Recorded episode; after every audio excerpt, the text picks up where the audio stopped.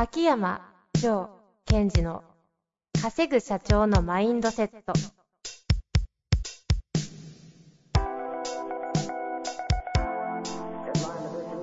なぜ一流の経営者たちはぶつかる壁を次々と越えられるのか。そこに隠されたマインドの正体。ポッドキャスト「稼ぐ社長のマインドセット」は上場企業から中小企業まで。エグゼクティブコーチングトレーナーとして人材開発を行ってきた秋山城賢治が経営や人生で役立つマインドの本質について分かりやすく解説しますこんにちは、遠藤和樹です。秋山城賢治の稼ぐ社長のマインドセット。秋山先生、よろしくお願いいたします。はい。よろしくお願いします。さて、今日も行きたいと思いますが、はい。何かありますかね？最近？はい。最近は、体が柔らかくなってきた。何の話ですかえ それ拾い、拾わなきゃダメですよね、聞いた以上。体、何ですか？最近何ですかって言われて、最近何か変わったことあるかなと、体が柔らかくなってきて少し嬉しいなと。ああ、ああ、ああ。これ、体が柔らかくっていうのは意図的に？そうです、そうです。要するに、あのーまあ、今改めてこう自分の体の動きを良くしようってずっとトライやってるじゃないですか。やってるんですよ。ええ、ええ、なので、それでそのストレッチっていうもののいろんなやり方をしてたんですけども、まあそれがこうハマるものが見えてきて。もともと体がちょっと硬めで嫌だったんですよ。怪我しずに。うんそれがこう柔らかくなってきたから嬉しくなってきたなというだけの話。すごいね。こう、そのうちじゃあ、あの、多分こう軟体系、ストレッチ系の話が、あの、確立されたタイミングでリリースされるんですかね。多分、ベタは多分一生ないんで、大丈夫あベタなんないんだ。えなんないんです体の柔らかさは、うん。えー、メンタル的には大事なんですか？大事大事。まあ、そう言うわな。え どういうことですか？えだってほら、柔軟性、心のメンタルの柔軟性と体のこう柔軟性ってこうリンクしてるじゃないですか。ちょっとわかんないです。なんでですか？え、なんでかっていうと、結局、えっ、と、柔軟性がないっていうことは、不必要なところに力が入っちゃってるんですね、電気信号的に。例えば体を屈曲させるときに、屈曲させなくちゃいけないのに、そこいらないのに頑張ってる筋肉があるわけですよ。うん、うんうん。だから前に行かない。だそこが硬くなっちゃってるっていう意味ですから、余計な力が入っちゃってるってことですよね。うんうんマインドの方も、その頑張るとか、こだわるっていうのはいいんだけど、余計な力が入っていくと囚われるっていうふうになってくるので、うん。はいはいはい。そこは体の動かし方をこう、より柔軟性を出すことによって、マインドの方もより柔軟性が出てくるっていうのも、これは連動します。なんか、究極の口実系に聞こえましたけど、そうなんですね。え、いや、一個一個はすごい分かったんですけど、どう、どうリンクするんですか？うん。例えば、こう、こう体をこわばってる方っているじゃないですか。はいはいはい。そういう方って、こう、悪い意味の頑固の方が多いと思いません？いや、違います、みたいな。ああ。そういう人って体硬いですか？硬い。硬いんだ。もう明確に言い切っちゃった。え、だって、常に、どこか不必要なところに、筋緊張してるんですよ。うんうんうん。そういう人に、こう肩、こう、ね、クラントさんとかで、こう肩を回旋させてくださいって言うと、もう全然腕回すけど肩甲骨が動いてない人すごい多いですもん。うーん確かにダンスで体柔らかい人ってなんかマインド柔らかいイメージありますね。と同時に面白いのが、その軟体みたいにぐにゃぐにゃいいってわけじゃないじゃないですか。しっかり芯は、内側はしっかり硬いんだけど、外側が柔らかいのが一一番いいですね。マインドも一緒ですよ。うんうんうん。柔軟さね。柔軟性。柔軟性。マインドの柔軟性はフィジカル、フィジカルから来る。フィジカルでも鍛えられる。ということでね、今日の会話はこの辺りで はい。いきたいと思います。というわけで私、私がね、ごめんなさい私が、ヨタ話知られて、それがあんまり話がこう盛り上がらないようなネタだとしても、遠藤さんは柔軟性を持って対応してくれてる。ちょっと待って。それをオチにされると私が事故ったみたいになるので、ちょっとやめてください。さあさあ、今日のご質問にね、早速いきたいと思います。今日はですね、IT コンサルタントの技術職の40代後半の方からご質問いただいております。えー質問です。周りが敵だらけの時、どう立ち回ればいいでしょうか？こんにちは。今年システムエンジニアからコンサルタントへ転向したものです。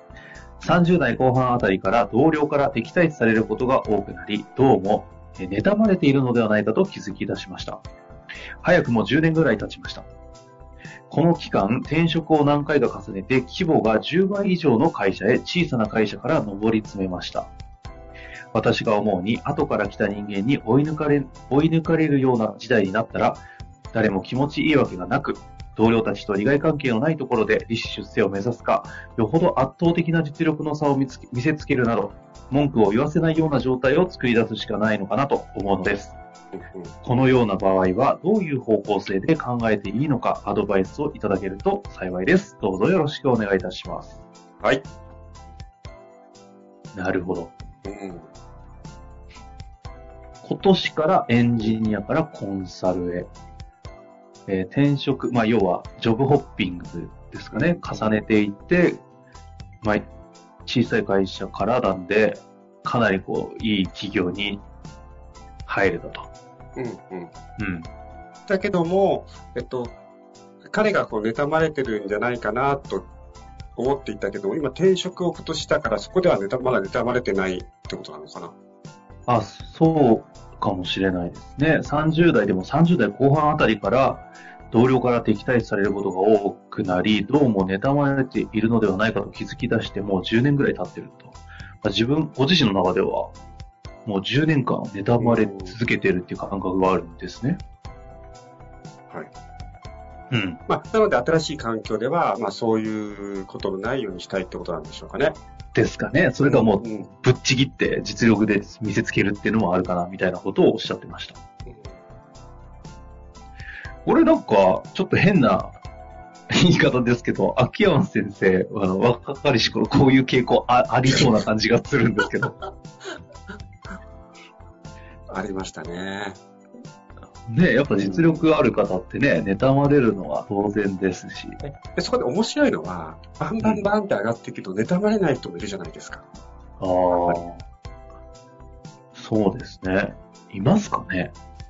あいますよね。あんまり、そんなにこう、妬まれるっていうか、こう、うん、露骨に足を引っ張られることされないとか。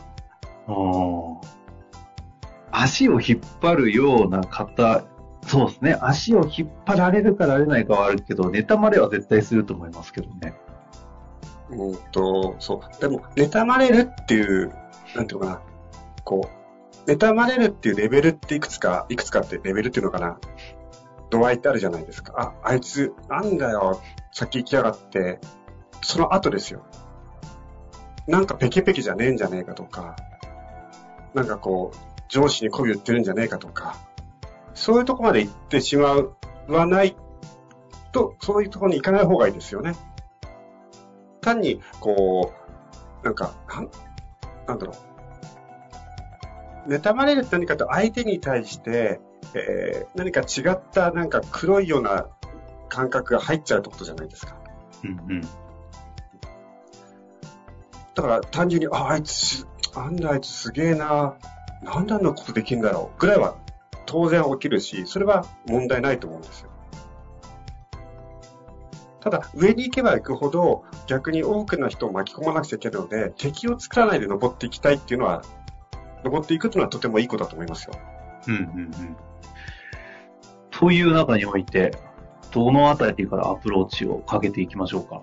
えっと、これ、結局自分のことを振り返ってもそうなんですけども、その、なんか自分はちょっとこういうことうまいなというところに対して、えーいわゆる私がよく言う優秀さの証明っていうマインドが強めに入っちゃってる人はこれが起きやすい一つは。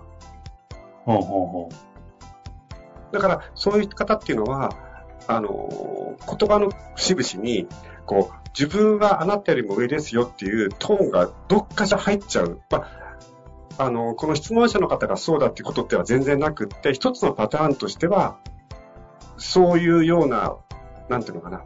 あ、そうだよね。例えば、誰かが何か言った時に、あ、そうだよね。それってさ、確かにそうなんだけど、昔からみんなそうじゃんって言ってみたい。うんなんかそのグループ場において、自分が上に立っていないと場を保てないっていう感覚があるのならば、ちょっと優秀さの証明が入っちゃってるっていうのは気をつけてほしい。なるほど。これ、で優秀さの証明というもの自体が、ダメとかいいって話ではなくてですか？えっとね、途中まではいいんですよ。あの野郎みたいな感じでガーッと上がっていくには。反骨精神的な。そうそうそう。それでも上に行くためには、さっき言ったように不必要な敵は作りたくないし、えっ、と、優秀な仲間とかには手伝ってもらいたいじゃないですか。結果が早く取れるので。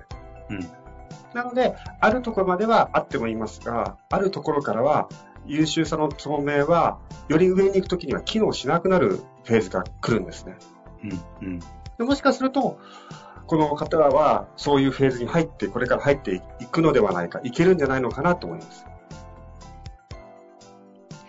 じゃあどうすればいいかっていうと、結局、その自分の能力、力というものを心から何に使い、使いたいかと。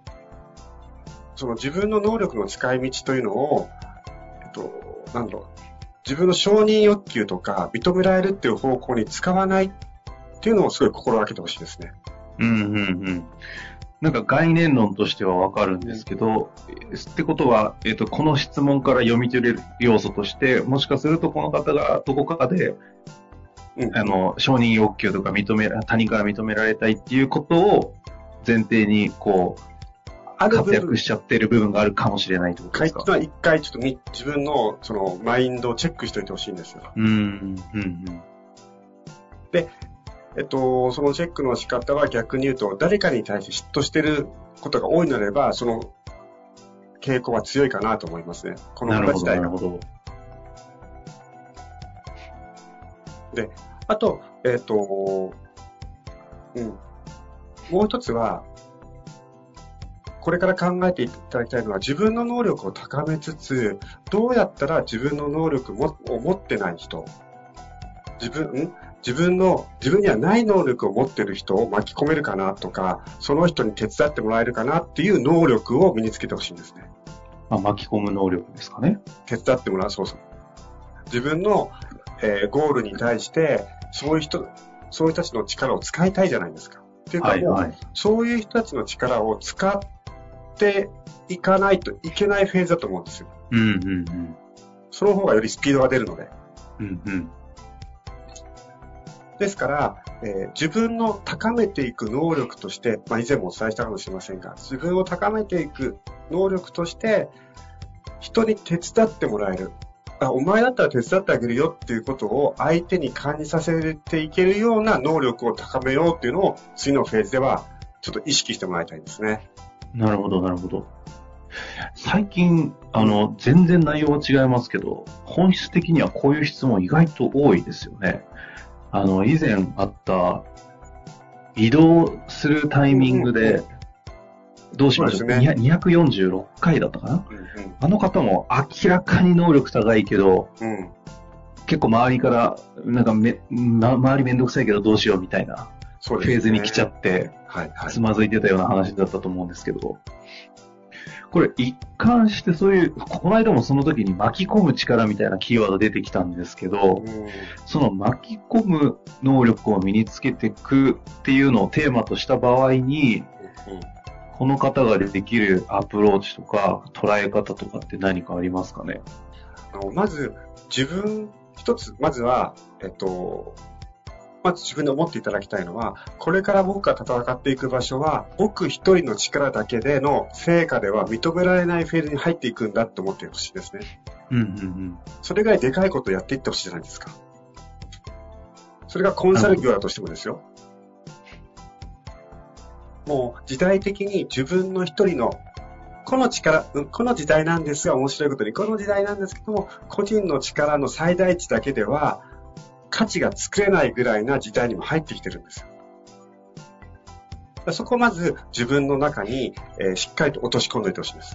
うん。うんうんじゃあ、その上でどうやって巻き込んでいく、巻き込み力を上げていくかというと、まず最初に、自分の苦手なところ、面倒くさいと感じるところっていうのをきちんと押さえておいてほしいんですね。うん。うんうん。あの、できるけど面倒だっていうところも抑えてほしいんですよ。面倒っていうのは、それをやるにたくさん力、エネルギーを使っちゃうものを面倒っていうんですね。それは何かってことを抑えておく。で、うん、逆にそれを楽々とやっていける人たちを見つけていく。見つけた後に、その人たちの、なんだろう、えー、まあ、大切にしてる価値観とか、その人たちの素晴らしいところっていうのも見ていくってことですね。でそこそのようにして巻き込んでいくと。そうそう。で、これは人間の法則として、人は関心を寄せる人に関心を持つという、あの、絶対法則に近いものがあるんですね。うんうん。人は関心を寄せる人に対して関心をする。だから、あなた自身が、あ、この人面白いなとか、この人、俺ができないところをこんな軽々やっちゃうんだ、みたいなものの相手の捉え方をしてくると、それは相手に伝わってきますので。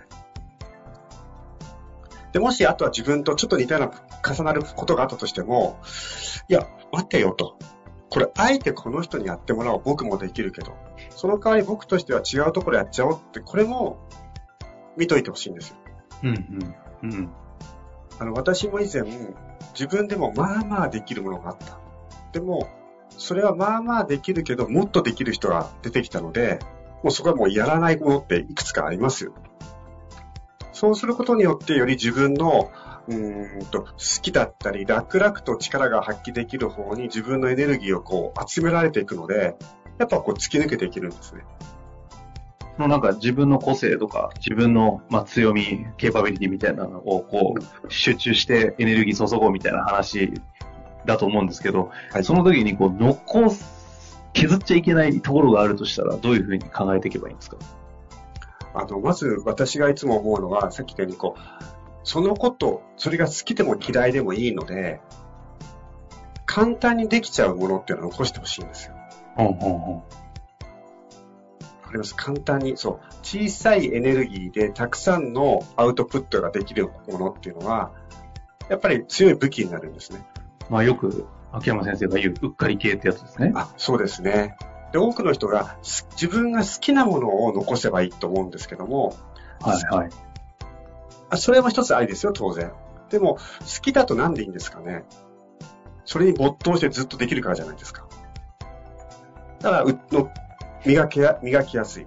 同じように、簡単にできることって、磨くの楽じゃないですか。だから、そういった意味では、好きなことだけではなくて、楽々とできてしまうもの。その二軸ね。うん。それは残してほしいですね。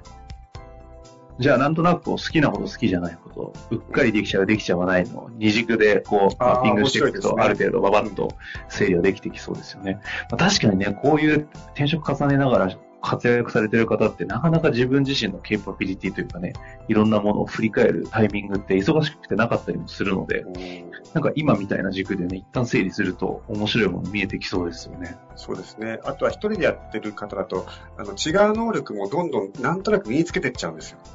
うんうん。